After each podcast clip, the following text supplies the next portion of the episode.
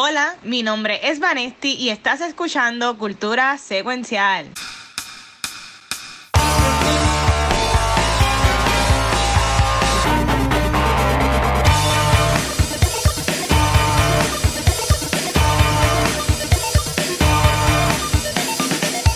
Saludos y bienvenidos a otro episodio de Cultura Secuencial. Mi nombre es Vanesti y venimos con un episodio medio Christmassy, así que estamos pompeados. Es un poquito tarde, pero vamos a arrancar y quiero que primero mis chicos que son medio Grinch, empezando por Gabriel, se pueden presentar. Ay, bendito. Este, hoy no tengo un. Ah, bueno, sí tengo un nuevo clip. Aquí la nueva edición a She's so Fashion. Ay. Mucho Graham. Y voy a demandar a Luis porque Luis acaba de censurar mi First Amendment right pero esos son otros 20 pesos. Me yo no he hecho nada, yo no he hecho nada. Ga- Gabriela, Gabriel, Gabriel está mute, no sé qué le pasó a Gabriel. Me di cuenta, mira, Mary Chismas, soy hechizo. Me gusta, me gusta. Mary Shima, nada, aquí es Watcher y qué bueno saber que no soy el más Grinch del grupo, porque yo entiendo que Gabriel me gana en ese departamento. Este, Yo creo que como, como colectivo tenemos nuestras Ajá. semanas. Exacto, exactamente. Ay, ahora digo yo, yo tengo opiniones. Pero normalmente arrancamos con qué vimos esta semana, pero vamos a arrancar con nuestro Mandalorian Episode Weekly Review. So, muy bien. Vamos a arrancar con esto, arranco yo. Este Gracias, episodio arranca, estuvo arranca, bueno. arranca ahí, arranca ahí. Estuvo Estuvo bueno. bien bueno, Corillo. Eh, me encanta que este yo creo que es el primer episodio que no sale Baby Groot y Baby Groot. Baby Groot está así bailando. Está bailando Baby Groot. Ay, mira, me voy. Groot, muy bien. Porque hacen nombres tan semejantes. Pues Con culpa de Disney. Diablo, yo creo que no me voy a recuperar de esto. Es no dijiste una mentira, no sale Baby Groot. Es verdad, tampoco. No, tampoco soy Star Lord en este episodio. nadie- Diablo, sí. Diablo, Cristal. Este, mira, la serie funciona sin Baby Grogu ni Baby Groot. Este, y me Sí. gustó un montón. De hecho, me atrevo a decir que es uno de mis episodios favoritos of all Mm. time de Mandalorian. Yes. Y Yes. para los que tenían duda que, pues, ¿verdad? Una, la serie sin, sin este Mando y, y Grogu unido no va a funcionar, funciona, Funciona. siempre y cuando esté bien escrito el episodio. Yes. Y Ajá. yo creo que eso es el theme all around. Este episodio está bien escrito. Es corto, pero lo Yes. hicieron muy bien, desarrollaron todo super tasty, como que se sintió distinto, pero a la misma vez bien Mandalorian, no sé cómo explicarlo. Eh, el Watcher por muchas semanas ha dicho como que, ok, esta segunda temporada es más de lo mismo de la primera, pero han querido que como que on este como que un, un nivel más grande y hay mucha gente pues los ha cansado y yo creo que esto fue un un palette cleanser pero bien rico y bien súper bien hecho así que ustedes qué pensaron Mira, Ah, ah, ah, me tiré, me tiré, me tiré rápido. Este, ¿me escuchan bien? Sí. sí súper Ok. Este, mira, a mí me encantó. Es mi segundo episodio favorito del season. Este es top 3 episodios de toda la serie de Mandalorian para mí. Este, y como dijo Vane, lo que resulta, lo que hace este episodio ser espectacular no es ni explosiones, ni tiros, ni whatever. Es de la manera que este episodio está escrito. Cuando Mandalorian, una cosa que yo puedo ver, aunque a mí me ha gustado mucho el season 2, aparte del episodio 4, pero cuando Mandalorian decide escribir narrativa y lo hace bien, lo lleva a otro nivel. Esa escena de Bill Burr cuando él está sentado en el comedor, diablo, mano. O sea, ahí es como que yo me quedé como que diablo, el tipo se la comió todo, el balance de acción, y el, el balance de acción fue todo lo necesario sin acaparar lo que verdaderamente este episodio, que es la el, el, manera que está escrito. Nuevamente vemos, como mencioné anteriormente, que Star Wars. De Star Wars es una historia de guerra y cómo lo- los efectos que esto ha tenido en muchas, en muchas este, personas. Me fascinó el little nudge Lo único bueno de Attack of the Clones son los Seismic Bombs y volver a Ajá. ver un Seismic Bomb de la nave de, de, de Boba Fett. Me encanta. este, I said what I said. Perfecto. Fett. mira, me encantó. Este, hoy Disney, creo que esta mañana tiraron un little trailer de la Ayer, ayer. final. Ayer, un Ayer. mini trailer supuestamente basado en ese trailer y lo que está viendo es que todos los episodios han sido bien purposeful para la final y supuestamente hay hints y clues dentro de cada episodio que te va a llevar a la final. So, vamos a ver qué va a pasar mañana, pero a mí el episodio me encantó, así que hablaremos más la semana que viene de mando, pero a mí me encantó el episodio, de verdad. Nice. Mira, eso, Ah. eso me pompea más para el binge, para, para el rewatch. Todo lo que Ah. ustedes dijeron, a mí me encantó mucho el episodio. Eh, me gustó la- el, el elemento team player de que todos los personajes participaron, las heroínas al final los rescataron y los ayudaron a escapar con esa escena de sniper bien épica de ellas dos ahí trabajando en equipo. Y lo más que me gusta es lo que he mencionado, cómo le añaden al lore y cómo mejoran la saga como tal, porque siempre, ejemplo, hemos visto los Stormtroopers como, pues, como canon fodder, como background, como eh, los soldados genéricos. Y a mí me encantó esa escena cuando ellos eh, lograron entrar, que estaban explotando las cosas, que lograron entrar, que todos los Stormtroopers dentro de la base dijeron, ya, lo que bueno, brutal, llegaste, que Sí. estaban muy contentos como personas. Y aquí tú dices, ok, sí, como la guerra, porque en la guerra cada bando se cree que están bien Sí. le dio esa personalidad a, los a los Stone Troopers que yo digo, wow, sí.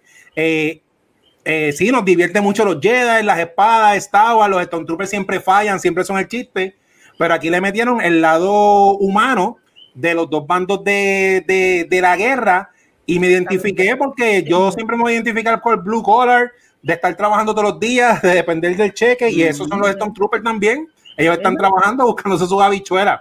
Me gustó un montón el episodio. Está mute.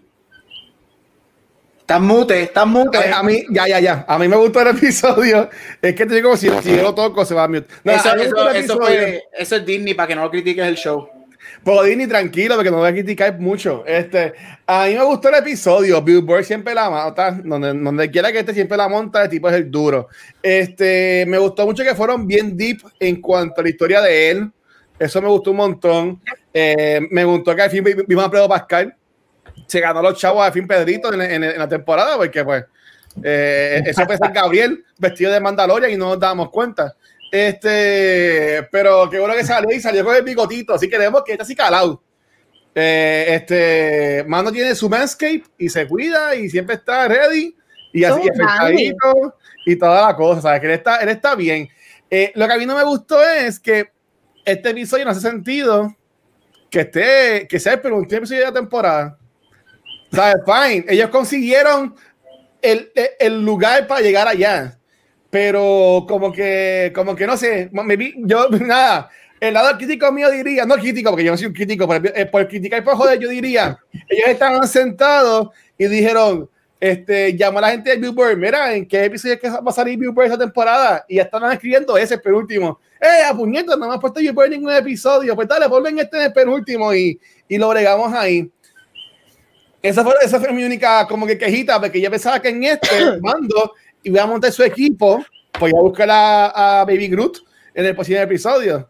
Y pues ya sabemos que eso no va a pasar, así que ellos se van, se van a ir a pelear eh, Mulan, este, la, la lucha libre y los, dos y los dos Mandalorians. Ellos, ellos cuatro contra todo el imperio.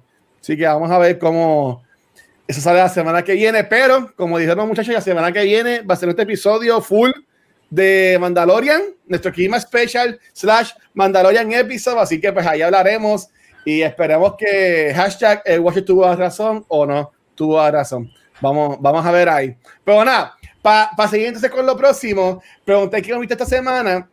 Yo al fin senté a ver algo que no tenga que ver tanto con el show, pero si ustedes lo han visto, lo podemos acomodar para enero si ustedes quieren. Y es que yo amo Big Mouth. Ya, ya amo Big Mouth y ahí empezó la cuarta temporada, empezó hace como una semana o dos y ya la pude terminar y en verdad que me encantó. Estuvo súper cool, estuvo súper awesome y en verdad que a mí me encanta esa serie. Es un poco fuerte, siendo una serie animada, pero ese es el stick de la serie y en verdad que está súper cool. Ahí me gustó. Este, Vanetti y Gabriel, que ustedes han visto así en esta semana, en estos días. Este, yo tenía algo rapidito que decir.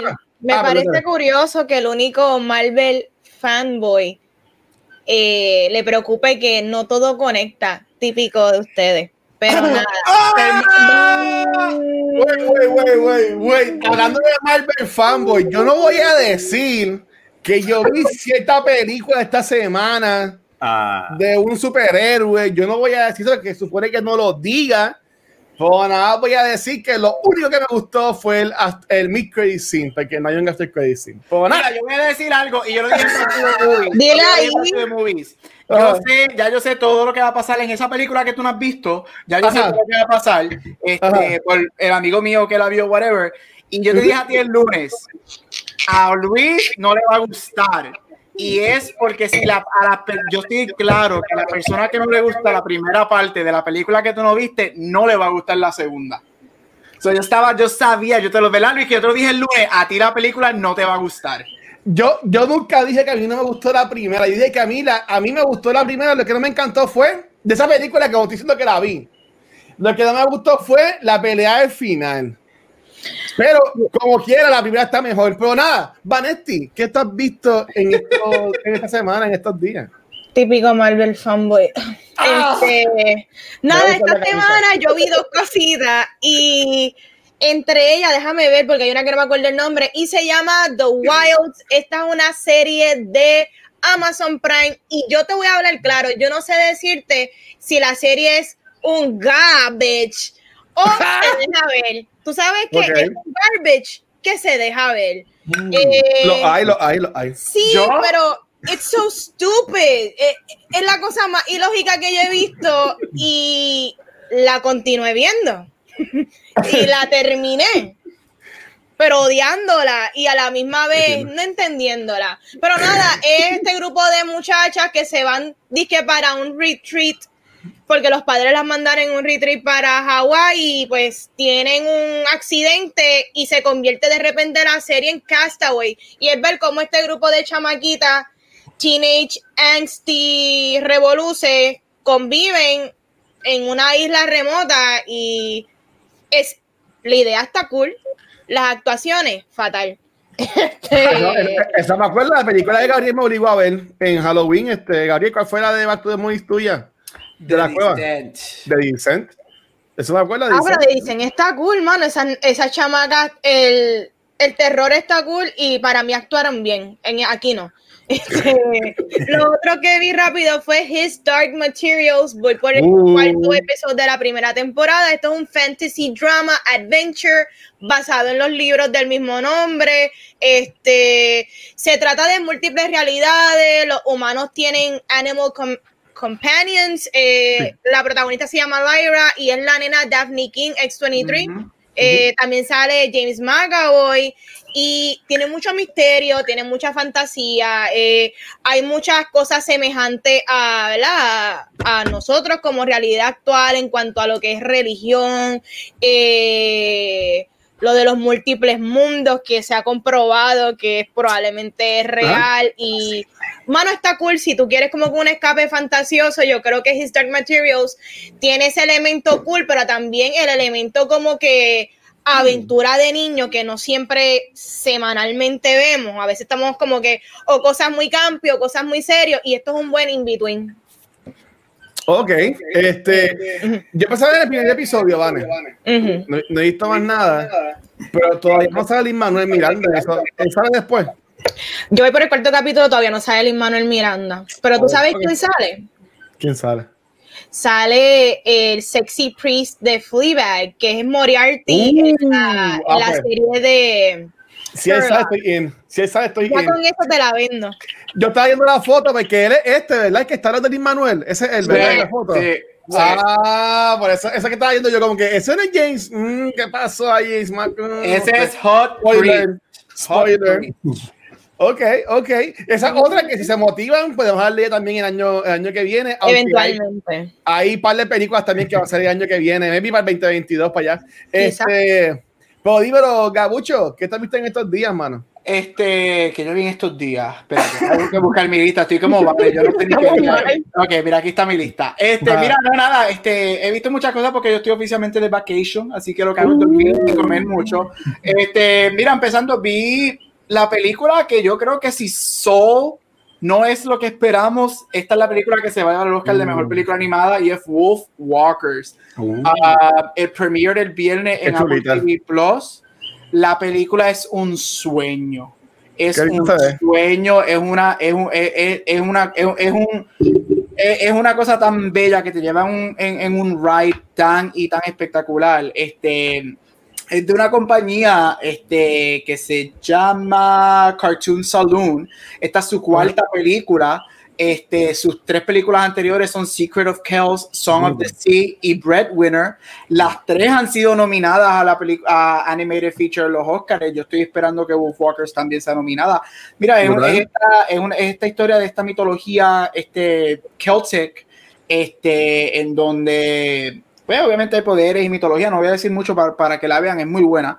Este, de una niña y de, y de poderes y mitologías con los lobos. Este, y it's just beautiful, pero para mí algo que lo que lleva esta película a otro nivel es que nosotros estamos acostumbrados a películas animadas hechas en computadora, porque eso es lo que nos da Disney, lo que nos da Pixar, y son bien pocas las veces que vemos motion capture o lo que hacen este tipo de cosas, lo que hacía Tim Burton, pero Sí. esta, este, esta compañía este, Mm. todavía hace hand-drawn movies, y eso es la belleza de esta película, que todo es dibujado a mano, este, es preciosa, está en Apple TV Plus, yo creo que Apple TV Plus tiene un año gratis, este, así que... Te, te compras un equipo nuevo. Sí, ah, pues eso, pues por eso. digo, Pues, pues gastar dos mil dólares en un teléfono y pues entonces vas a tener Mira, Apple pues, gratis. Este, mira, es tremenda, la recomiendo cuando sal, cuando si tienen la oportunidad, véanla. Este, obviamente Pixar es el dominante en esta categoría siempre en los Oscars, porque Ujú. Pixar, Pixar tiene nombre, pero vamos a ver qué pasa con Soul. Pero hasta ahora, una de mis películas favoritas, y de verdad que si Soul no me llena las expectativas, Wolf Walkers es la que. Y segundo, Soul es bien buena. ¿Cuál? Soul dice que es bien buena, Soul. Va- veremos a ver cuando salga. Este, otro que vi fue The Prom en Netflix. Este es un musical de Ryan Murphy adaptado de un Broadway musical. Este, yo tuve la oportunidad de ver el Broadway musical el verano pasado en, en Nueva York antes que cerrara porque pues no, no vendió mucho y cerró poco después de los Tonys, fue nominado a varios Tony Awards, no ganó ninguno. Yo nunca fui, a mí me gustó mucho el musical, no, it's never gonna be one of the greats, es fluffy y happy y gay people y lesbians all around, which is awesome, because lesbians, I love lesbians. Este, la adaptación es, es, yo creo que lo que tú necesitas en el 2020 para terminar el año. Es fluffy, Ok. es, eh, literalmente cotton candy, porque todos los colores son rosa y azul. Este, ¿sabes? Esta historia de estos Broadway actors que van a un small town a ayudar a una nena porque le cancelan el prom porque ella quiere llevar a su novia y este coming out. La película Wow. los musicales, los números, es, es un episodio de dos horas de Glee, Ah, pero mejor. Ah, que Pero yo, soy, Oh, yo soy un Glick, yo soy un Glick, así pues que yo también. Pues eh, eh, es eso, es, eh, Ryan Murphy regresó a los Glick de él. Este, mira, Meryl Streep, diosa, puede ganar, puede, puede estar nominada para un Oscar, Nicole Kidman, o sea, todo. Yo en lo personal encuentro un gran error en la película y es James Corden. Yo no sé por qué lo siguen casteando en musicales, o sea, por favor, stop. Y segundo, él es a fuego. eh, a mí no me importa que sea fuego, él no, es un buen, él no es un buen cantante y él no es el mejor actor del mundo para estar al lado de Meryl Streep. En Mm. Into the Woods lo probó Cats el año pasado y ahora The Prom. Stop casting James Corden. Y segundo, mi gran obsesión, no sé si en algún momento hablaremos de esta película, así que lo menciono, cojo 30 segundos Ya, más. ya tengo, ya tengo puesta para mediados de enero. Mira, yo nunca he estado en contra de, de- de los roles, roles, personajes, películas, los roles. La sexualidad no debe ser un checkmark o algo para tú escoger un, un actor. Eso nunca debe pasar. Tú debes escoger el mejor. Sin embargo, roles que están específicamente escritos para ser personajes, en este caso, afeminados, super flamboyant, super gay, un hombre heterosexual cis nunca debe hacer ese rol. Y James Corden a mí me da náusea cada vez que sale en la película, porque él lo que está es tan estereotipo. Todo lo que hace son estereotipos y los estereotipos más ridículos y más ofensivos ever. Pero sacándolo a él de la movie, la película es súper bella, Meryl Streep es espectacular, el número musical final es buenísimo, véanla, es todo lo que necesitamos para terminar el 2020. Fluffy, Cotton Candy y Lesbians. Yes. ¿La recomiendas para que hablemos de Janet Show entonces? Yes, yes, porque es, es, es, preciosa, o sea, es lo que necesitamos algo, algo, eh, me recordó mucho a Greatest Showman, la de Hugh Jackman, en que no necesariamente para mí es la mejor escrita ni la mejor dirigida, pero es lo que un musical se supone que sea. Fun, cheesy, números musicales buenísimos, así que a mí me encantaría hablar de ella y ir más in depth. Este Oye, y, y, hablando de musicales, este, esto lo mencionamos en el episodio de Back to the Movies, eh, Vanetti Shizo, pero ya tiene fecha el Lala Wars de cultura secuencial. Y ya, diablo, mira para allá. en, Back to the, Movies, en el mes de febrero, vamos a estar hablando sobre películas de amor que pues no, no se dan. Me invitan. Eh, yo voy a escoger, yo voy a escoger la La y entonces lo que vamos a hacer es que este, te vamos a invitar a ti y a Shizo, Vane, para que estén en ese episodio de Back to the Movies y, se, y hagamos entonces las Lala Wars de quienes están a favor de La La Land y en contra de La La Land. So, el momento en que el Watcher y yo nos vimos. las diferencias de Marvel se alejan. Aquí somos Sony y Disney, papi.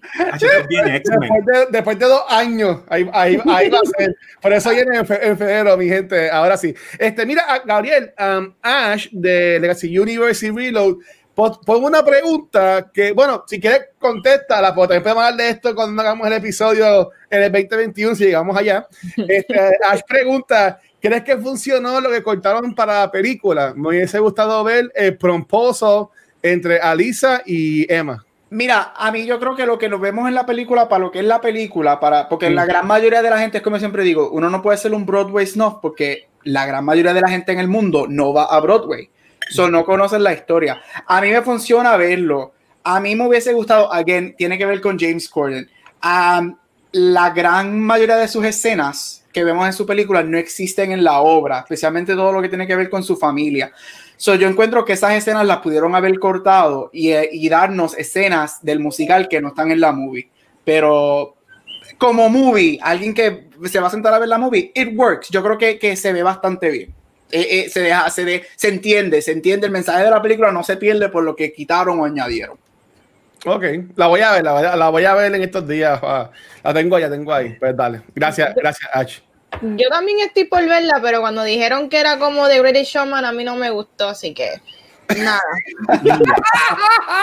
pero tú sabes quién vio cosas esta semana y va interjected con los blue cheese. Cuéntanos, Chizo, ¿qué tuviste? Pues mira, esta semana la sesión es doble de lo que vi con el Blue Cheese, porque esta semana yo vi Tenet al fin. Eh, y, es, el estreno de la semana. Tenet, eh, Nolan eh, están celosos de esa película que esta semana no salió más nada. Todo el mundo dijo, la semana es para ti, salió Tenet y no salió más nada.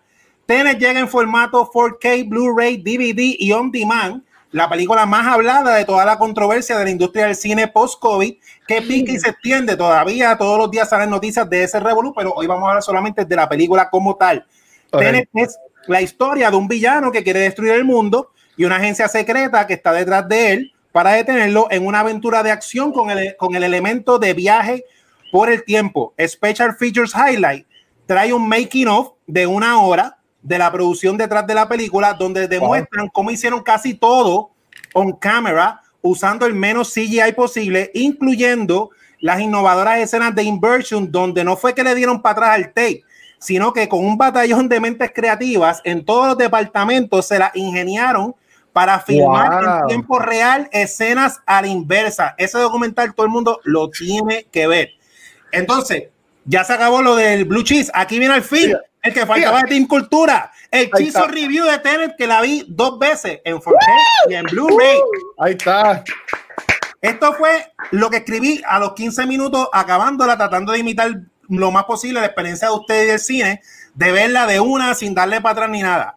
Overall me fue bien, sentí en par de partes que me perdí, pero no fue tratando de buscarle la lógica a lo del inversion, sino que simplemente para mí par de partes o escenas pasaron muy rápido, que no vi en algunos casos cómo llegaron ahí ciertas acciones, cómo de un sitio llegaron a otro y cómo las cosas pasaron, porque estaban pasando un montón de cosas a la vez. Dicho esto, aplaudo a Nolan por la ambición de esta película, por atreverse a darnos algo no antes visto en el tema del time travel, con el inversion y más con el budget de esta magnitud para el cine, sabiendo que eh, de la primera mucha gente se iba a confundir, como en la opinión general dice de, de, la película, eh, que tirarse esa apuesta para el cine con ese presupuesto, con Warner Bros. confiando en él, es un riesgo que lo, se lo aplaudo porque siempre estamos diciendo que estamos ya cansados de ver el mismo tipo de película, que queremos cosas nuevas, puede que funcionen o pueden que no, pero el, hecho de que lo hizo, pues se lo aplaudo. Esta película, en mi opinión, esto es la, la parte mía nada más, tiene un plot sencillo de que el villano quiere destruir el mundo, que, pero yo pienso que fue así a propósito, porque en mi opinión, la carne de esta película es la propuesta sobre el tema del time travel como tal y no, no la trama del conflicto. Así que eh, tirarse ese riesgo también lo vi, lo vi bien. En la parte de estilo y técnica, esta película es tan cinemática que aún viéndola por primera vez en casa, yo sentí el efecto eh, Bigger Than Life que tiene el estilo de Nolan haciendo sus películas. Yo me sentí que estaba dentro de ese mundo con ellos, gracias a las cámaras IMAX que captan todo y el sonido filmado on location que como lo vi con closed caption, a mí no me dio problema, aunque entiendo el issue. del audio en los cines, en especial en Estados Unidos, que no, que no tienen subtítulos. Eh, como tal, pero me gustó el sonido porque se sentía como si estuvieras viendo un documental. Si, si, si, si, si, si hace sentido lo que estoy diciendo. Eh, las actuaciones de todo el mundo súper sólidas, las escenas de inversión mientras pasaban con las cosas en tiempo normal, como cuando se enfrentaban bandos eh, en reversa y al, y al, y al frente, fueron para mí increíbles. Yo nunca había visto eso, la forma en que lo presentó fue bien, bien, bien mind blown. Y eh, cerrando el primer watch, aunque me perdí en par de partes, sentí que había algo especial y único. Entonces, se fue en 4K, se ve brutal. Todo el mundo tiene que comprar un 4K. Véanla en HDR. En el segundo watch, yo la vi ah. doblada al español para ayudarme un poquito. Y oh. la vi dándole para adelante y para atrás, para adelante y para atrás, para adelante, para adelante, para adelante y para atrás, en todas las partes que me perdía, hasta llegar hasta decir, ok, pero tuve que, tuve que darle. Y ahí fue que, mira, me vino la epifanía y dije, Nolan es un genio. Nolan acaba de hacer The Ultimate Meta Movie Ever, porque yo estoy literalmente dándole inversion a la película para entenderla en el rewind y forward como, como, como es la trama. Así que yo dije, wow, este Nolan es bien artístico. Y nada, eh, llegué a donde él me quería llevar y, mano, me gustó más todavía me encanta Tenet, soy fan, la amo, la voy a ver un montón de veces. En mi opinión, el propósito de esta película es como un proyecto artístico de Nolan, que él ha tratado y ha trabajado con el time travel en sus películas. Esto es como que Nolan hace películas que sí se parecen, pero cada una tiene una temática y esto como que su propuesta de cómo él haría una película de time travel, donde yo creo que él a propósito escogió una trama súper sencilla porque el flow de la película va a adquirir valor en los múltiples rewatch cuando tú veas cómo todas las cosas interconectan en los diferentes time loops que yo mangué en la segunda rewatch como tres, de toda la historia, eh, como tal, como él mismo dijo en una de las partes del de, documental, esto es James Bond Movie con location de lujo, gente digna de portada de revista, porque mano, aquí todo el mundo el fashion, todo el mundo se veía bien sharp. yo quiero vestir como el protagonista, yo quiero usar todos esos trajes, yo quiero ese barco y yo quiero comer Popeyes en ese yate. Entonces, uh. eh, pero esto es un James Bond movie eh, con, el, con el time loop paradox.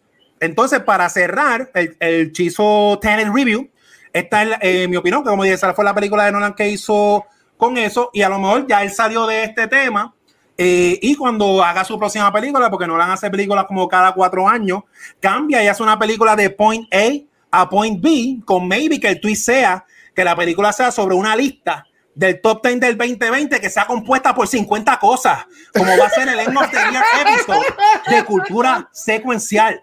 Paradox. y ya, esa fue mi sección de y, y review. yo, yo, quería comentar que eh, yo iba a ir el miércoles a comprarme la película en Best Buy, porque la fila llegaba casi a Ponce y pues me, piché. Mira, yo tuve que ir a la quiero comprar. Me la quiero comprar. porque el primer Walmart que fui trajeron solo cuatro DVD, tres Blu-ray y no había 4K. Y cuando fui al otro Walmart, lo que habían eran dos, dos copias que yo no sé si fue la película, si es la pandemia, si es lo que sea, pero no llegaron muchas copias aquí. Qué cosa, Uh, qué raro. está- bueno, no nos sorprende. Sí. Chizo semana tras semana siempre está advirtiéndonos. Compren los Verdad. 4K, compren los Blu-ray, Corillo, que ya mismo no van a salir estas películas en esos formatos físicos. so, Sí. aprovechen. Definitivamente tengo que ver ese documental. Yo quiero la película. I got issues. Hay que verlo yendo para atrás, a ver cómo es eso. Sí, a ver como que el puño para atrás. ¡Ea, O, cuando disparan, ver cómo esas balas entraban para adentro, ¿sabes? Eso está, Mira, Chizo, una pregunta. En ese ya tú lo viste, ¿verdad? El documental. Eh, En ese documental es cuando Nolan dice que él compara lo que Kenneth Branagh hace con Heath Ledger en Joker. Ah, sí, él dice eso, que eso en fue, verdad. eso para mí se le fue ahí un poquito. ¿Qué- Mira, bye, de verdad. Bye. Porque en verdad, Él dice es que ahí, Mm. en mi opinión, como que, porque Nolan, yo, porque Nolan en el documental, cuando ustedes lo ven, está como que struggling de que él estaba con, con- como que admi- por, por admitir, mira, mano, la película no es la trama, es que tú te entretengas viendo el viaje del loop. Pero como Nolan, como Nolan siempre, ¿verdad? Tiene el prestigio y el pedigrí de que hace historias un poquito más deep, porque esta historia no es deep para nada. Esto es una película de James Bond hecha por él. Pero sí, él lo, él lo dijo ahí. Pero eh, fíjate, e- ese villano, ahí ni me acuerdo el nombre del villano, pero es, es intenso, ¿vale? La escena, obviamente, no. No, le va a llegar a, a, a Joker de Heath Ok. Ledger, pero eh, el villano es intenso, en par de escenas, cuando tiene a, a la, a la esposa Sí. pega, pega el cristal y, y te revolú de que la dispara en el hombro, esa cosa, esa, esa parte está intensa. Eh, te la doy, pero como todos hemos discutido en el pasado, Nolan en su fuerte es la parte técnica. Ajá. Y sí, tú puedes decir eso. Después que tú ves el documental, luego el car chase, estuvieron guiando al revés. No fue que le dieron para atrás el tape. Y cuando ellos ¿Qué? explican todo lo que Wow. hicieron para hacer eso. ¡Wow! Por eso es que ese efecto de que, ahora yo entiendo, porque yo, yo estaba viendo la película, yo no sé si, ¿verdad? Si, si lo puedo explicar bien. Y yo decía, mano, se ve bien real, porque puñeta, de verdad. Sí, sí, Lo- sí, sí. eh, todo fue ellos eh, o sea ellos fueron filmando las cosas al revés ellos estaban corriendo para atrás ellos eh, le- los diálogos los hablaron al revés no fue que le dieron backward ¡Qué fucking al viaje! carete en la parte técnica El trabajo que Nolan le hizo pasar No, a esa sí. gente para simplemente darle eso mismo rewind. dijeron todos Eso iba a decir yo, el trabajo que él les hizo hacer para que al final la película no funcionara. Pero hablando de esas locuras de Gabriel, vamos a arrancar con Award Spotlight, donde Gabriel nos regala semana tras semana su presencia y sus opiniones, que para nosotros es bien importante. Ay, ¿Viste? Qué lindo. Ir a Puerto Rico y me a beber con Vane. Yes. Mira, ya nosotros llevamos una hora y 55 minutos aquí. Oh, no. voy, a ir, voy a ir bastante rapidito. Mira, se me cayeron hasta los audífonos, estoy nervioso. Mira, este, llevo estas últimas dos semanas llevo hablando de películas que han ganado el Oscar de Mejor Canción, y hoy no va a ser la excepción. Voy a comenzar con una de mis una película que yo amo, este, y es Evita del 1996. La película Evita es la única película en donde Madonna hace un buen papel actuando. Este, ¡Wow! es la verdad. Este, tras que no canta, no baila. Este, Yeah. el que me diga a mí que Madonna es buena cantante, I'm sorry. Ella será icónica, pero ella no es buena cantante. Pero son otros 20 pesos. Mira, el, el musical Evita del 96 es basado en el musical de Broadway de Evita, escrito y creado por Tim Rice y Andrew Lloyd Webber. Este, esta película pues te- te- nos cuenta la historia de Evita Perón en un formato musical, protagonizada por Madonna y Antonio Banderas. Este, que I think he was a little miscast. Él estaba muy crudito para esa época actuando, pero con todo eso I'm sorry, Antonio Banderas, Zorro, 90s, Papizongo. Este, El gato película- con botas. eh, tan- pero ese no es él, esa es más que la voz. Este, esta película fue nominada a cinco Óscares, este, incluyendo mejor canción, donde gana For You Must Love Me de Andrew Lloyd Webber y Tim Rice. Mira, la película es bien preciosa. Este, yo nunca he tenido la oportunidad de ver el musical de Vita, me encantaría. Verlo en algún momento, así sea alguna producción este, que esté viajando en algún lado. Pero Madonna hace un muy buen papel. Again, como dije, para mí es el único rol ever este, en su carrera de actriz donde yo la considero decente.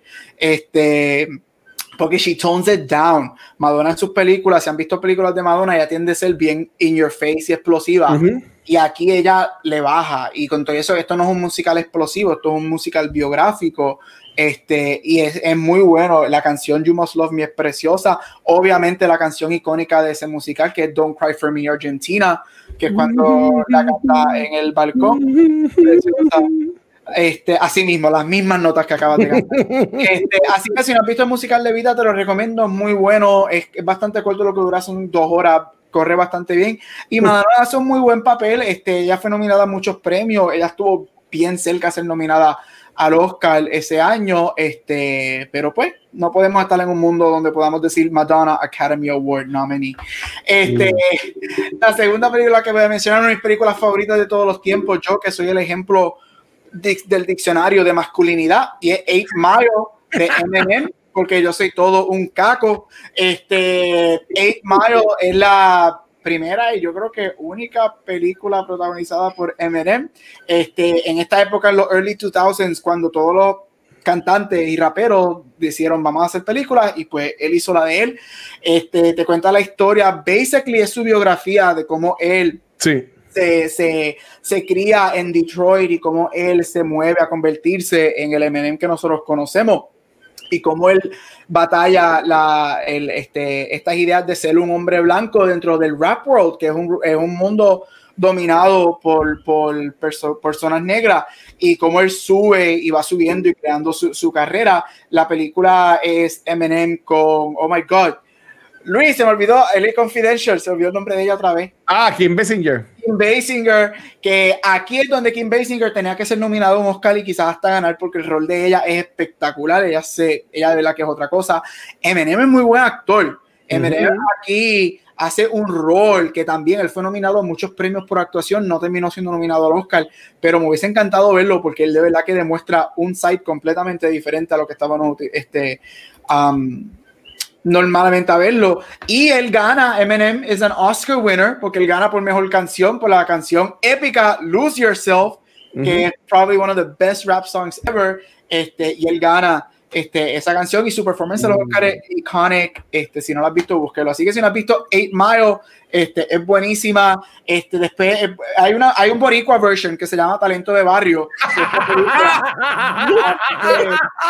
esa, esa, es la, esa es la versión Great Value. Esa es la versión Great Value de Eight Mile. Eh, Gabriel, aquí tenemos aquí a, desde Real PR Gamer a Mike Nieves preguntándonos. Eh, pregunta, ¿cuál es mejor, 8 Mile o Purple Rain? Purple Rain. Yo, yo, no he visto Purple Rain, so no sé. Purple Rain. Es que Purple Rain, es que Prince, o sea, Prince. ok. O sea, Prince de todo el planeta. Prince, no hay más nada que decir. Pero eh, Purple Rain es la historia de Prince, o algo así es. Purple Rain es, es, es como es, esta loose tale, loose movie basado con loose things de su, de su vida. Ok. Este, y por último, repito para terminar, porque llevamos tres horas. este, una de las películas favoritas de Luis, de uno de sus macharranes, y es Rocketman del año pasado. Este, Rocketman nos cuenta la historia biográfica de Elton John.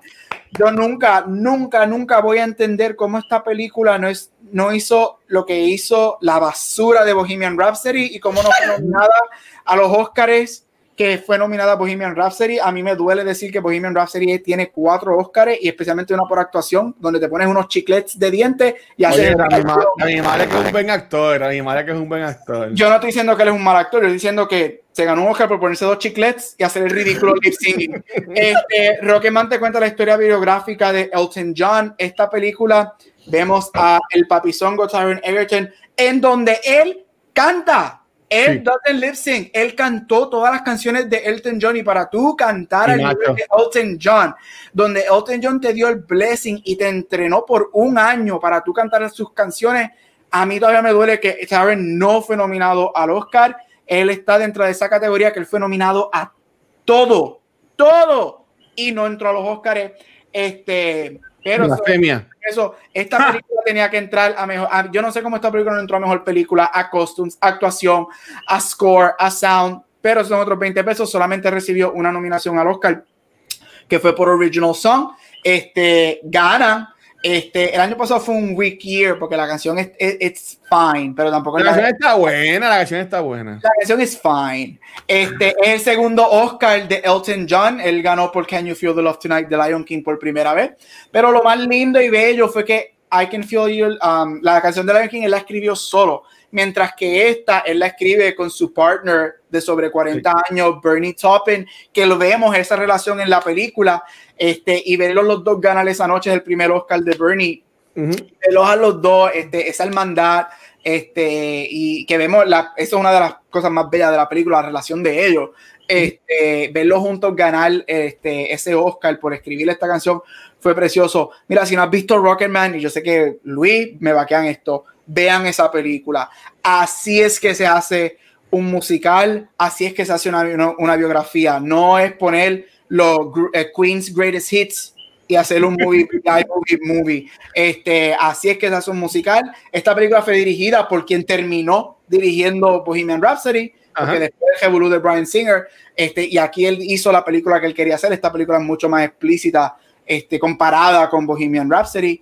Este, Sí. Así que Rocketman, si no la has visto, vayan a verla. El soundtrack espectacular y todas las canciones fueron cantadas por Taron. Así que Taron, Papizongo, I love you.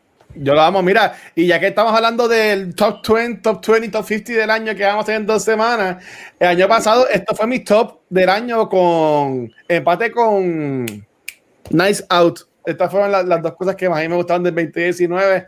So, si tú aún no has visto Rocketman, por favor, ve esa película, creo que está en Hulu. Este, si mal no me equivoco, vayan a verla. La película está bien buena, me encantó y fue, fue bien chévere ver al Watcher verla porque él se la estuvo gozando. Mira, Creo que lloró en una. Esa No sé. película, yo, yo, la- yo estaba bien por por la película porque me gusta Elton John y yo amo a Taron, pero yo no estaba preparado para lo duro que esa película me iba a dar a mí esa noche, que fuimos a esa función especial. Y verá, eso fueron bofetadas que yo, que yo me comí ese soundtrack, ¿sabes? Yo me, me, me comí ese soundtrack por casi meses, pero en verdad que la película es muy, muy, muy buena, muy buena. Ujú. Sí. Thank you, Gabucho, por tu award spotlight. Muy bueno, de verdad, que mencionaste un par de películas que soy súper fan. Pero vamos para el tema de la semana. Yeah. Y vamos a arrancar con The Happiest Season. Esto es una película de Navidad de Hulu, dirigida por Clea Duvall. Sí, la misma de The Falco- Faculty, claro que sí. ¿Se acuerdan de esa movie? Es un guilty pleasure mío. Pero Sí. nada, protagonizada por Kristen Stewart y Mackenzie Davis. Y digamos que esta película es como un Meet the Parents escenario, pero con el twist donde la familia no sabe que su hija tiene pareja y es mujer. Y yo diría que ahí comienza este rom-com con un poquito de drama. Y para mí el standout es Dan Levy. Es como que este pana ayudando al personaje de Kristen Stewart throughout toda la película. Y estuvo bien con la participación de él aquí. Eh, yo creo que la película es un easy watch y trae su propio take a lo que es el holiday rom-com. Pero considero que el personaje de Kristen Stewart tenía mucho más química con Sorry, este es mi review y tiene spoilers, con el personaje de Aubrey Plaza. Y yo creo que esa relación es un depiction un poquito más positivo. Y pensé que la película finalmente se iba a ir por ese lado, pero no fue así. Hay rumores de secuela y hablando claro, me gustaría ver una secuela y quizás de esa manera se puede desatar otros romances para el personaje de Abby, porque, sorry, pero para mí Abby y Harper no son endgame, de verdad que no. Eh, Mm. Chicos, ¿qué tal les pareció The Happiest Season? Mm, Yo quiero empezar, yo quiero empezar. Este, yo a ser bien honesto. eh, a mí me Claro. encanta Mackenzie Davis y yo lo mencioné cuando hablamos de Terminator hace mil años atrás. Este, ya también es una serie de Hot and Catch Fire de AMC que es muy buena. Este, la primera parte de la película yo la odié. O sea, yo, la primera parte de la película, voy a ser bien claro. O sea, yo, como usualmente hago, estaba, estaba comentando mientras estaba viendo. Y yo no en, en, en, mi primer sentada, yo no terminé, no, no terminé la película. Porque yo odiaba el personaje de Harper, de Mackenzie Davis, por, por, por, lo que le estaba haciendo a, a, a Abby, a, a, Kristen Stewart, que en verdad, Kristen Stewart, para mí, ella hace lo que puede. Ella no es la mejor actriz del mundo, pero ¿sabes? tampoco no, es mala. Este, pero eh, yo hablo con Gabriel y yo le comenté a Gabriel como que, mira, no me encanta la película. Y Gabriel me, me dijo unas cosas que imagino que es lo que va a decir ya mismo, eso quise como que brincar antes de él, que a mí como que me hizo ver la película de otra forma y honestamente, eh, viendo ese punto de vista, la, película me encantó, ¿sabes? Y que, que, la vi de nuevo. Sea, esta película la he visto dos veces en esta semana. Eh, como dijo Vanesti, eh, Daniel Levy, ese tipo puede hacer lo que sea, yo lo voy a ver, ya yo lo amo. Es una pena que no hicimos un episodio de Cheese Creek en cultura, pero puede que en un futuro lo hagamos, pero... Espero que sí. yo amo ese hombre, este... Eh, la familia super algarete, amo a la hermana que todo el mundo imploraba, llamo a esa mujer. Este, por el verdad que la película es bien buena, es un buen family movie para ver en familia, este, que os tiene que estar dando mucha atención, pero puede estar cocinando y viéndola. Pero, pero yeah, este, puede que mucha gente, si la ven como yo estaba viendo, este, puede que no, se, no les encante, pero mi invitación es que la vean completa porque la, la, otra final, la otra parte de la película, cuando entra más el personaje que comentó Vanesti de Aubrey Plaza, oh. este, ahí, la, para mí que ahí es que la película mejora. Cuando entra esa relación de ellas dos, y toda esa cosita, para mí es que la película como que picks up y también hay se más de Daniel Levy, para mí es que ahí la película mejora, pero en verdad que está muy buena la película. Y el mensaje al final de la película, pues, termina siendo uno bonito. Sí. Este, pero ya, Chiso. Mira, sí, a mí en general, yo la vi hoy. por mañana. Ahorita que al principio están hablando de las notas, que se lo vieron lo que vieron. A mí se me olvidó ver lo que había que ver hoy. Y lo vi. yo estoy como que bien chilling. Ay, de hoy. Mira, la vi hoy, me gustó en general, sí, se nota que es una película hecha para que la veas relax. Me gustan los temas así familiares, para que tú resuelvas como que los issues con la temática que están haciendo. Todos los personajes los encuentro que actuaron bien, obviamente unos mejores que otros, pero, pero todo el casting estuvo, estuvo bien bueno. Ese Dan Levy, yo nunca lo había visto, me gustó un montón. Está ahora tú dices que sale en Cheese Creek. Y tengo un par de amigos en mi timeline de Facebook que también fanáticos de Cheese Creek. Me gustó todos los personajes. Eh, en, cuanto, eh, en cuanto a storytelling, sí, eh, ese era el final que era. Pero esas son las cosas que yo, por lo menos, yo no, yo, yo no entiendo mucho en Hollywood cuando los personajes tienen química y una película funciona o no. Que en parte de los reviews dicen, ah, esta pareja tiene química y esta pareja no tiene química. A mí se me hace un poco difícil ver eso. Pero aquí lo vi y yo creo que es en mi opinión, que sí, como, como dice Vanetti, el personaje de Aubrey Plaza y Kristen era una química mejor que la protagonista. Y mano, y Aubrey Plaza se veía bellísima en esa película. Se veía. Eh, es bella. Ella sí, pero que ella aquí se veía. Sí. Que aquí estaba, no. E, eso fue otra cosa que no ayudaba a, que uno estuviera rooting for, por la protagonista, porque ella estaba. y eso, Aubrey Plaza aquí estaba bellísima en personajes serios que si era Obri Plaza como nos gusta,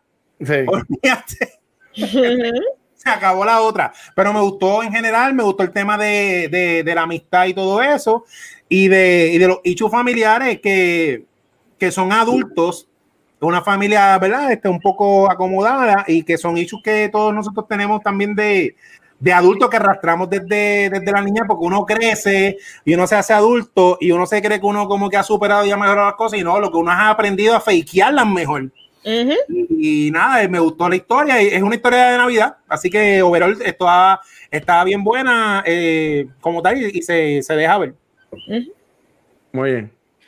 Eh, pero déjame sentarme, que I have a lot to say. Déjame acomodarme. Qué fuerte. Mira, voy a empezar por todo lo bueno, porque esta película tiene muchas cosas buenas. Este, esta película es, o sea, es super family friendly. Esto, igual que como dije The Prom, esto es cotton candy. Esto es para sentarte en familia y ver una historia diferente de una familia súper. No diferente, porque eh, pero, este, o sea, una, una, historia que nosotros normalmente no vemos. Este, una de las cosas que más me gusta, como dije cuando estaba hablando de prom, es lesbians. Me encanta que seguimos viendo películas este, con narrativa um, lesbianas porque no es algo que vemos normalmente, siempre es gays, gays, gays, gays. Y yo, como un hombre gay, I'm tired of the gay men. So give me lesbians. Este, so me gustó mucho eso. A mí me encanta también. A mí me encanta Mackenzie Davis. Yo me enamoré de ella cuando vi este San Junipero de Black Mirror. Este, que si no han visto ese episodio de Black Mirror, Black Mirror, Black Mirror no. Pues, e, ese episodio, búsquete ese episodio, San Junipero. Este, Kristen Stewart, es Kristen Stewart. Esto es de lo mejorcito que ella ha hecho, pero es porque ella no está actuando, ella está haciendo ella. Este, mira, Aubrey Plaza, yo quiero que me pegue contra la pared y me haga hombre, porque es que esa mujer es, Dios mío, qué mujerón. Uf, yo la cojo, ella desde su fase emo a su Daria look, a su a todo, todo. Este,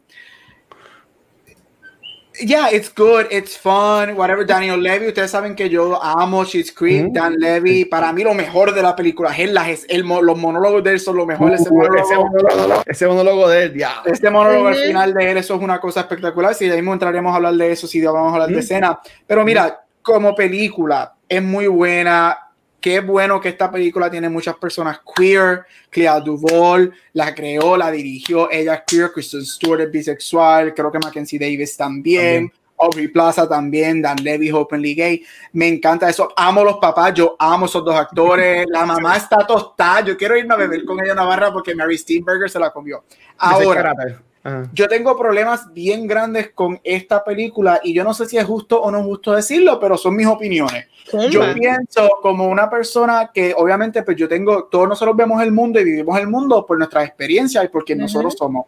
Yo tengo mis gringolas puestas, pues de que yo soy un hombre queer, yo soy gay, yo veo todo el mundo de esa perspectiva. Yo estoy bien harto de estas historias en donde todas las historias tienen que ser un camino negativo para tú llegar a algo positivo. Y que todas las historias son de personas pudientes y blancas. I'm tired of this. A mí la química de ellas dos, ellas no tienen química en ninguna escena, tú me perdonas, en ninguna.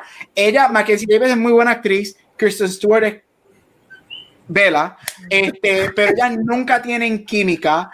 Este, nunca, no, es la historia de ese final, yo odio el final de la película de que yo odio, como yo estoy con Vane, ellas no son Endgame.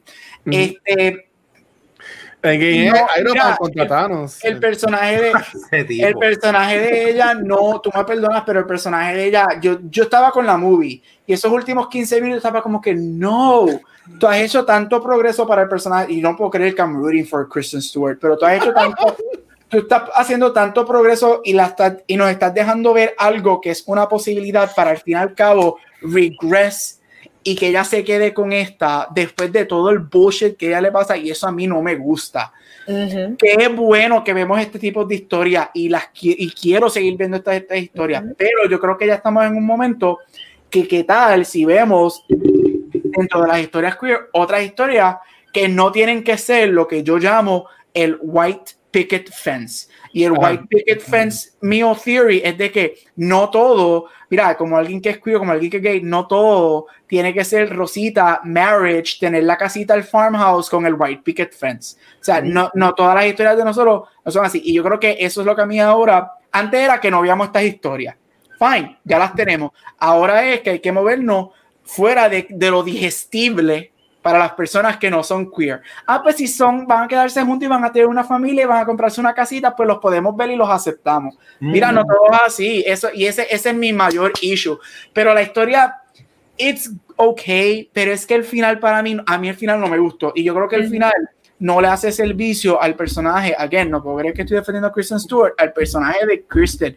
Yo creo que no es lo que la historia, especialmente esa mitad del medio de la película, te setea que va a pasar. Y para mí no funciona. Para mí no funciona para nada. Y ahí es donde vienen mis issues con la movie. Pero es fun, es good, es funny, es drama funny. Dan Levy se la come. Los papás, a mí me encantan los papás. Este, yeah, it's a nice movie. It's a nice, fluffy movie que, ya, yeah, mira, es un queer story. Todos los queer stories yo siempre voy a decir que se tienen que ver. Estoy de acuerdo. Eh, tu review me, gustó un montón porque hay muchas cosas que estoy completamente de acuerdo. hay tanto progreso en el personaje de Abby que tú hasta you're rooting for her como que mano sal de esto me entiendes Y ujú. no es ni tirándole la mala al personaje de, de Harper porque Harper tiene sus propios issues me entiendes y de las cosas que me gustan en la película es que aquí cada personaje tiene sus fucking issues. Desde la hermana mayor con el esposo que se están divorciando, eh, la hermana menor con el... re- no sé si era la menor, yo no sé. Mary, Mary... No explicaron, no yo no sé qué persona... ¿Cuál hermana es ella? La del medio, la menor, pero es la hermana rechazada. Y Ajá. me gusta que todo el mundo tiene sus problemas, pero sí, definitivamente el final es un disservice a la movie entera. Y si hacen la secuela, como dije, pues me gustaría que ¿verdad? Se, se desvinculen un poquito de eso y exploremos otras cositas. Pero ya que estamos hablando un poquito más de la película, vamos a hablar de nuestros personajes favoritos y escenas favoritas. Eh, a mí me gustan todas las de Dan Levy, pero eso es bastante obvio. Pero quiero mencionar algo rápido. Mami vio esta película y mami normalmente Oh. no ve películas de Hulu. So, ella me la me preguntó como que qué película, le dije Happy Season y ella me dijo, "Mira, la película está ok, pero el más que me gustó es el tipo, el amigo de ella que mucha risa me dio. Me reí toda la película con el con el chamaco que estaba ayudándola." Y yo pues mira, mami, que volvemos, no ve muchas cosas, le gustó Dan Levy, así que Dan Levy le gusta a todo el mundo, definitivamente. Es que es dura. Escena favorita. A mí me encantó la escena de la barra, que era como que la barra, este, de Bien. la barra quote unquote queer en la Ujú. escena de. Aubrey y, y Kristen, porque se notaba que estos dos personajes, durante todos los diferentes settings en la película, en las fiestas, en reuniones familiares, ellas se sentían bien fuera. Ellas como que estaban como que, ah, aquí estamos, pero yo te veo y como que tú y yo, no, esto no es nuestro mundo, como que we don't like it, porque en verdad es un mundo y un scenery bien fake. Y dentro de un mundo, ¿verdad? Fake, ellas son las más reales y estuvo cool como ellas se sintieron bien cómodas una con la otra que ni se conocían bien. Y eso a veces nos pasa con personas que tú no tienes que conocer bien, pero como que te, te, te le bajan, como que permiten que su- tú seas tú y tienen conversaciones super nice. Y eso me gusta porque me identifico este, con panas y familiares y, y whatever, gente que uno conoce tal día, le dio una charla y uno dice, contra, quisiera seguir compartiendo contigo porque yo me siento bien. Y Sí. eso estuvo cool. Yes. Ustedes, escenas, personajes. Pues mira, yo quiero mencionar que en esta película, aunque él es como, él él no es el villano de la película, porque no hay un villano en la película, pero en esta película sale Jake McDormand, que yo siempre que puedo hablar de él, Ah. voy a hablar de él. Eh, él eh, sale en, en la serie, eh, ustedes no se acuerdan de la película de Limitless de Bradley Cooper.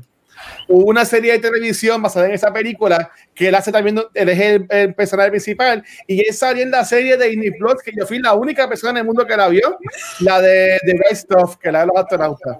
Este, a mí me gustó mucho él, yo amo a él como actor, así que a mí me gusta él en todo lo que está y cuando vi que salió esta película, pues qué qué bueno que esté actuando en cosas, en cosas buenas y que se pueden reconocer y de ahí puede salir a otras, a otras cositas.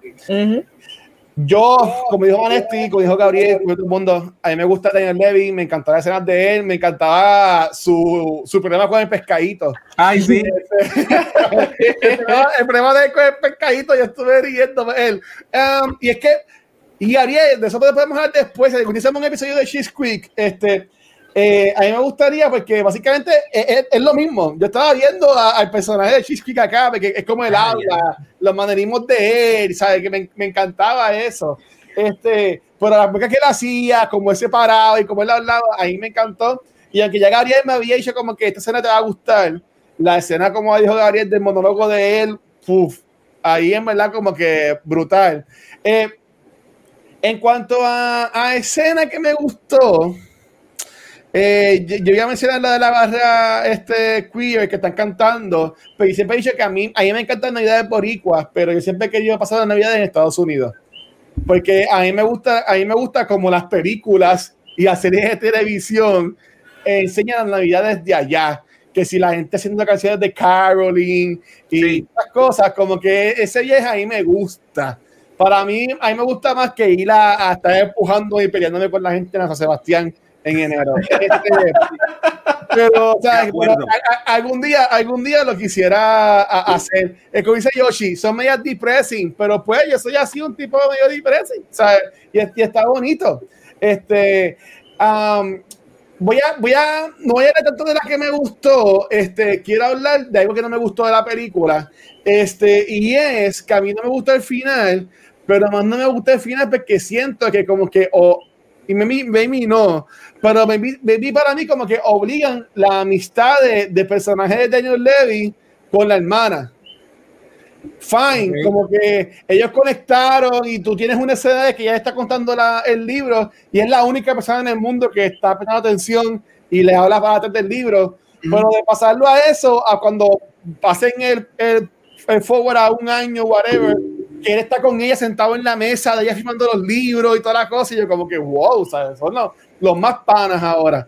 Este, como que eso a mí como que no sé, como que no me no me, no, me encantó, por decirlo de, de esa forma. Este, ¿Y tu chisa? Pues mira, yo, yo encontré eso bien chulito, que también encuentro parte de la problemática de la coprotagonista, porque tanto Aubrey Plaza como el personaje de Dan Levy están tan bien escritos y ese personaje es el super pana empático. Yo he estado en esa situación que me gustaron mucho las escenas de él, de que él conectó con la, con la hermana y yo lo encontré como que cute, que, que se hicieron super BFF y este. Es bien difícil para mí sacar una escena favorita, porque empatando lo que dijo Gabriel Ivanesti al final, a mí el final tampoco me gustó porque nosotros vivimos, como, como los memes del Joker, vivimos en una sociedad donde las personas, por ceder y por el, o no sé si por ceder, por, por, por el que dirán, o por no ser la persona mala, ceden terrenos propios aunque las cosas no tienen que terminar en pelea, pero hay ciertas veces que aunque uno le, porque duele, hay que decir que no. Uno tiene que pensar en uno. Y no es que, ah, te dejo, olvídate, te odio. No, no, no. O sea, me duele mucho con el corazón en alma, pero hasta aquí. Hasta aquí acabo. Y esta película, el personaje principal estuvo sufriendo, sufriendo, sufriendo, sufriendo, que no puedo sacar mucha escena favorita. Y la que mencionaste del monólogo, me gusta mucho Danny Levy, porque Dan Levy, aunque al final fue parte de, del, del libreto para que terminara como terminara, que él le dijo do En la vida real, Dan Levitt es el pana este que no importa lo que tú decías, él va a estar apoyándote. ¿Mm? Y ya tú mencionaste la favorita, así que voy a mencionar una que me sacó la risa de verdad que yo dije, vete para el carajo, que fue cuando, cuando él era el novio heterosexual de él ah. en la fiesta, que está con el ex, que le dice, ah, ¿cuántas pesa? Y el ex, sí, yo eso pesa, ah, yo también. Ay, ah, cool. Y cuando tú te, y cuando, y cuando tú levantas y al dice mil libras, mil, libras al carete. Se nota que él no sabe lo que está hablando. Y el otro dice, ya lo cabrón. Se queda como que. Mil libras, cabrón. Esa fue mi escena porque me estoy riendo ahora otra vez. Dale viejo oro, de verdad. Sí. Dale viejo oro. Mira, este todo lo que tenga que ver con Aubrey Plaza. Este, pero es que de verdad, de verdad, mi escena favorita es, cuando él y Kristen Stewart están caminando este, después del revolú del Christmas Party, cuando él le dice eso. Y es porque, mira, ayer, sí, a mí no me gusta el final, no me gusta que ellos terminen juntas y esto del tortured soul lo, lo odio en, en, historias queer. Pero lo que él dice es bien real. Yo sí, Lo, que yo, lo que yo sí respeto del script es que, como él dice, todo el mundo tiene su propia historia.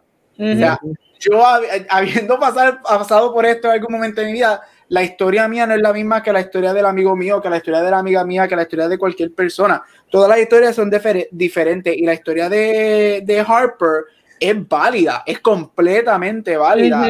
Y el problema es que el hecho de que tu historia afecte, y no es que afecte, le haga daño a ciertas personas, ahí es donde yo tengo el problema. este, y por eso es que ese monólogo a mí me fascina tanto, porque es el, es el momento que, ah, y yo después de ese monólogo, te lo juro, que yo dije, ellas no van a terminar juntas, no pueden terminar juntas, y es como Chizo dijo, como Chizo dijo, para mí un final perfecto hubiese sido que ellas se sentaran, hablaran por cinco minutos y terminaran como las más panas, pero no juntas porque no funciona. Tú no me puedes decir que ese emotional torture por la que ella la, ya que yo no puedo creer que estoy defendiendo a Kristen Stewart, pero ese emotional torture por la que ella pasa, no, no, para mí no es válido para ella terminar en esa relación.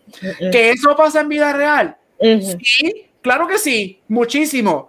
Este, pero yo no creo que esas son las historias que deben estar presentes, especialmente hoy en día. Porque, y es por, por mis gringolas, obviamente, con las que yo veo el mundo. Pero sí, Dan Levy, ese monólogo me encanta y todo lo que le hace chido, estoy contigo. 1000 pounds, es como que, what? y todo lo, todo lo de Aubrey Plaza, este. Ah, y la mamá, todas las escenas de la mamá a mí me encantan, porque la mamá es, es tan aloof de todo. Sí, sí. everything is well. Y, me encanta eso, todo lo de la mamá y el monólogo de Dan Levy a mí me fascinan, fueron mi, mi, ah, mi favorito. A mí me gusta el final, lo de el Instagram feed de, de su Instagram. Eso yo lo encontré chulito. Este, Ay, que... Aquí la cuenta, yo le di follow. ¿Ah, sí? Ah, pues, sí. ok, pues, pues yo voy a buscarla. Pues, a mí me gustó eso porque básicamente te cuentan todo por ahí, que ella hace karate, como ella quería hacer, y todas las cosas, los, los nenes, esos diablos del demonio. Los gemelitos. Este, exacto, ¿sabes? Eh, y, y, hay que dársela a esta mujer a, ay Dios mío, la, la, la, la hermana bicha de ella, este, sale Community. Alison Brie. Alison Brie, eh, también es distinto porque eh, igual que Audrey Plaza, tú estás acostumbrado, pues bueno, yo estoy, viendo, estoy acostumbrado a ver a Alison Brie en un personaje o de comedia o de peleando en Glow, verla ella acá como que bien bicha, bien straight, como que pues hay, hay algo distinto y, y, entiendo que fue algo también, tuvo cool, tuvo cool. Tuvo cool, este, ya que no sé qué otra pregunta hacer, ni no sé si ah. el Watcher va a utilizar esta para el after show, pero como no, en envío email se no. jodió. Este, ¿Cuál es su favorite holiday rom-com? Quizás él iba a hacer esto. No, no, yo tengo, yo tengo la pregunta ya ready, pero no. Ok, qué bueno. Sí, sí. Yo arrancar con la mía. Eh, la mía es It's a Wonderful Life. Esto es un clásico, es una película que es súper vieja y pero bien importante si tú tienes como que la oportunidad de verla. Es un classic holiday movie, tiene un bonito mensaje y al sol de hoy it has aged well en muchos aspectos en cuanto a la narrativa, so Veanla. Sí. ¿Y tú, Chisa? Mira, eh, hay dos, son dos cosas que no son muy fuertes, películas de Navidad y rom-com, así que no he visto muchas. Pero cuando las veo me encantan, fíjate, debería haber más. Me gusta la de, eh, Dios mío, se me fue, la tenía aquí mismo. Ah, espérate, espérate, espérate, espérate, espérate. Love Actually. Mm. Uh. Sale, Esta yo la vi en Netflix. Que me la recomendaron y la puse y, y lloré. Sí, mira, yo estoy buscando la película. Es una película que sale en Ryan Reynolds, eh, que es de, de Navidad. Uh, Just Buena. Just, bueno, ahí me gusta. se llama, es una película de Ryan Reynolds que se llama Just Friends. Este, ah, eh, eh, es viejita, es del 2000. Estoy buscando aquí en DV, es del 2000. ¿Dónde está el año de la película? 2005. Ah, este, sí, ahora me acuerdo. Pues esa película eh, eh, es de Navidad. Este, eh, Ryan Reynolds era bien gordito y está enamorado de esta muchacha que es la más popular de la clase, whatever. Y años después él vuelve para su casa a, a, hacer algo y el tipo es súper successful y es pues Ryan Reynolds que está bien bueno, tú sabes. Y pues esta cosa, pero pasan unas cosas como quieren entre ellos dos que es bien funny y el final también es bien bonito que pues enseguida que, pensaste, que mencionaste eso, aunque sé que esta película no es famosa, fue la que me vino a la mente y pues yo diría, me vi hay mejores, pero yo la primera que vino a la mente fue Just Friends. Este, ¿Y tú Mira, este, yo tengo un guilty pleasure en Navidad este, que me fascina y también no es súper, súper, súper popular, pero es, la, es Last Holiday de Queen Latifah. Este, es una película ah, sí. que ella tiene un día, que ella va un día a un doctor y la máquina está dañada y el doctor le dice, tú tienes más que como que una semana para vivir. Sí. Y ella se va un viaje. Y ella, se, ella decide, she quits her job, coge todos sus savings y se va para un viaje a disfrutar sus últimos días de vida. Y en esto se enamora es con LL Cool J. Este, y es tan charming. Es de estas películas que si tú la- le, das la oportunidad de la vez te va a encantar, pero salió en una época que todo era Christmas movies y como que se pierden cosas como Elf y Love Ujú. Actually y todo eso. Pero es súper charming y Queen Latifah es a leading lady. O sea, ella a mí me encanta en Bueno, esa bueno. película. Este, así que Last Holiday, yo, yo sé que hay una película que se llama The Last Holiday, pero no es esa, es Last Holiday del 2006 de Queen Latifah, super charming, super chula, super funny, este, y esa es un guilty pleasure mío de Navidad, este, Mira. pero heavy, heavy, heavy. Yo tengo, tengo otra más ahora que busqué en, en Google y, y enseguida la vi y, y la película es bien buena. eh, se llama Serendipity. Eh, sale Ah, este. Ay, Dios mío, Cusack, es que es él, este, sí, John Cusack. Sale en esta película y con Kate Beckinsale, que Kate Beckinsale también es bella. Este, pero es verdad, es una película también bonita de, de, de Navidad y es, es chulita, es chulita. Definitivamente. Así que, Corillo, recomendamos The Happiest Season. Sí. I mean, it's a holiday movie. Salen las típicas de Hallmark. Why not watch this one? Exacto. En Sí, vez de ver todas de Netflix, que llevan ya como 50 partes de Navidad de la, la, la gente Ro- Ro- Royal, pues ve esta. Este, este, pero nada, mira, eh, como dijo Vanetti, yo tengo ya el tema para el after show, que lo voy a tirar de ahora para darle oreja a chicos pensando, porque puede que sea un poquito complicado. Oye, Este, pero ahora sí que quiero, voy, voy a empezar con los Patreons en vez de empezar con los Twitch y pedir que ellos se despidan.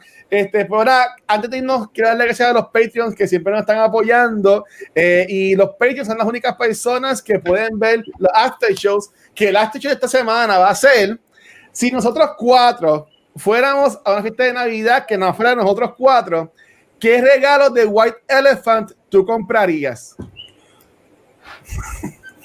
Vuelve a, repetir, vuelve a repetir, a en, en la película, en la película, Ajá. eh, parte de la trama de la película es que hay una fiesta de Navidad en la casa Sí. de, de, Sí. de- de- de whatever, que ellos hacen esto de, de White Elephant. Ajá. Eh, es la primera vez que yo veía Ah, so, ¿qué esto. regalaríamos? Sí, este, es, es como si fuera un, este, un Christmas, este, un, un amigo secreto. Un amigo secreto. Secret Santa. es como un Secret Santa, gracias, Vanes, este gracias, Hechizo, este, y también Gabriel. Pero tú, tú, vas- tú compras el regalo que puede ser para cualquiera de los cuatro. O sea, el regalo que yo voy a llevar es un regalo que, al igual que le va a gustar a Chizo, también le va a gustar a Vanetti y también le va a gustar a Gabriel. Ah, ok. ¿qué, qué, qué- qué regalo de, de White Elephant tú llevarías a una fiesta de Navidad de nosotros cuatro? Ok. Nada, habiendo dicho eso, este, chicos, ¿dónde lo puedes conseguir? Comenzando con Vanetti. A mí me consiguen en Instagram y Facebook como Vanetti. Dale like a mi foto, dale like a todas mis cosas. Sígueme. Bueno, bueno. Dímelo, Chizo. Mira, me consigue con Mar Centeno en Onda Nerda, donde quiera que escuches podcast. A mí me consigue en Chizo Comics, en Twitter, e Instagram, Chizo en Facebook. En todas esas está el link de Chizo Fashion. Vístete como nerdo en esta Navidad. Y vas a seguir a Doctor Casco en Instagram, donde toda semana está saliendo la versión remaster de la saga Insólita. Ahí está. Y dímelo, Gabriel. A mí me conseguir los lunes en Back to the Movies y en todos social media como Gabucho Graham. Ahí puedes conseguir en cualquier lado como el Watcher. Y también gracias al correo de Twitch que estuvo acá en vivo con nosotros. Y que ser tan cool como ellos, tienes que ir a twitch.tv slash secuencial. Es el único lugar donde vas a poder ver nuestros shows en vivo. Que si de movie, Cultura, Siete Dados, Spoilercast, cualquiera de esos. Este, y también te puedes dar subscribe a nosotros si tienes Amazon Prime Video. Ellos te regalan una gratis y la puedes dar para acá en confianza. Este, también recuerda que todo este contenido lo consiguen en culturasecuencial.com, donde también están los blogs que personas como Gabriel escriben y toda la cosa. Este, ya dijimos lo que es el After Show, así que los veo ahí mecaneando. Este, así que nada, Corillo, recuerden que aunque todavía queda contenido esta semana, todavía queda contenido esta semana, grabamos el lunes el episodio de Rocky, que estuvo muy bueno. A Chizo le gustó, Chizo puso que le gustó el episodio. Sí. Eh, eh, este, gracias, Chizo, por eso. Este, eh, en martes grabamos Noob Talks, hoy grabamos Cultura y mañana viernes, todavía el Watcher no termina, vamos a grabar de 8 a 11 la nueva sesión de 7 dados, que en este programa enfocado en una campaña de Dungeons and Dragons. Así que si la quieres ver en vivo, vamos hasta mañana de 8 a 11 aquí en vivo en twitch.tv slash cultura secuencial. Y recuerden que aunque las próximas dos semanas es como que hice el Christmas break, nosotros como quiera vamos a tener contenido en vivo, pero vamos a grabar miércoles. Así que vamos a grabar el miércoles 23 de diciembre a las 9 de la noche el episodio de, de The Mandalorian, que básicamente es nuestro Christmas Special. Y el miércoles 30 de diciembre a las 9 de la noche vamos a grabar lo que es el último episodio del año, que vamos a hablar lo que se supone que sea el top 10 de cada uno de nosotros del año. lo que se supone que sea el top 10. De seguro va a ser un top 20, top 50. Pero nada, vamos a ver qué pasa. Este, recuerda que estos son los últimos dos episodios que se van a grabar miércoles, no jueves, miércoles. Así que, Corillo, Gracias por estar acá. Vane, despídete de esto, Yaman. Bueno, Corillo, hasta aquí otro episodio de Cultura Secuencial. Los veo la semana que viene y como dijo el Watcher, va a ser miércoles. Bye. Chequeamos, Corillo. Gracias, gracias, gracias.